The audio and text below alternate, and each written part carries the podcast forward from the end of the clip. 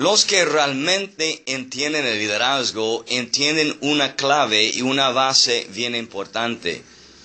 El éxito del líder no es qué clase de vida puedo levantar yo o qué tan grande puedo yo ser o alcanzar en mi vida, en mis sueños, en mis logros y mis metas.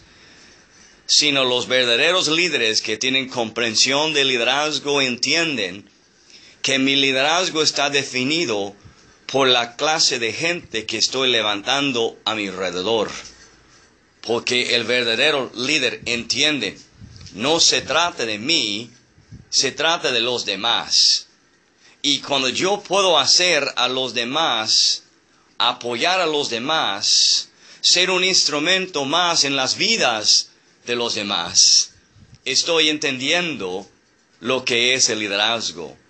Entonces la pregunta de hoy es, ¿estoy mejorando y ayudando y apoyando a los demás?